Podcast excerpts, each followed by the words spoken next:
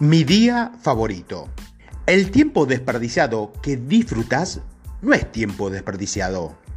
Para el día de hoy no he preparado ninguna lección. Solo voy a hacerte un sencillo encargo.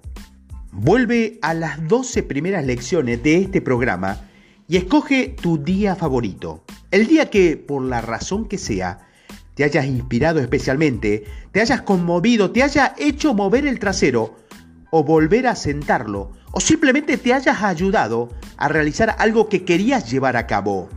Vuelve a escucharlo, haz de nuevo la tarea si había alguna vez. Por supuesto, no olvides crear algo que no existiera al principio del día. Pregúntate, ¿de qué manera te has implicado hoy en tu proyecto imposible? ¿Qué has hecho? ¿Qué has notado? ¿Qué ha pasado?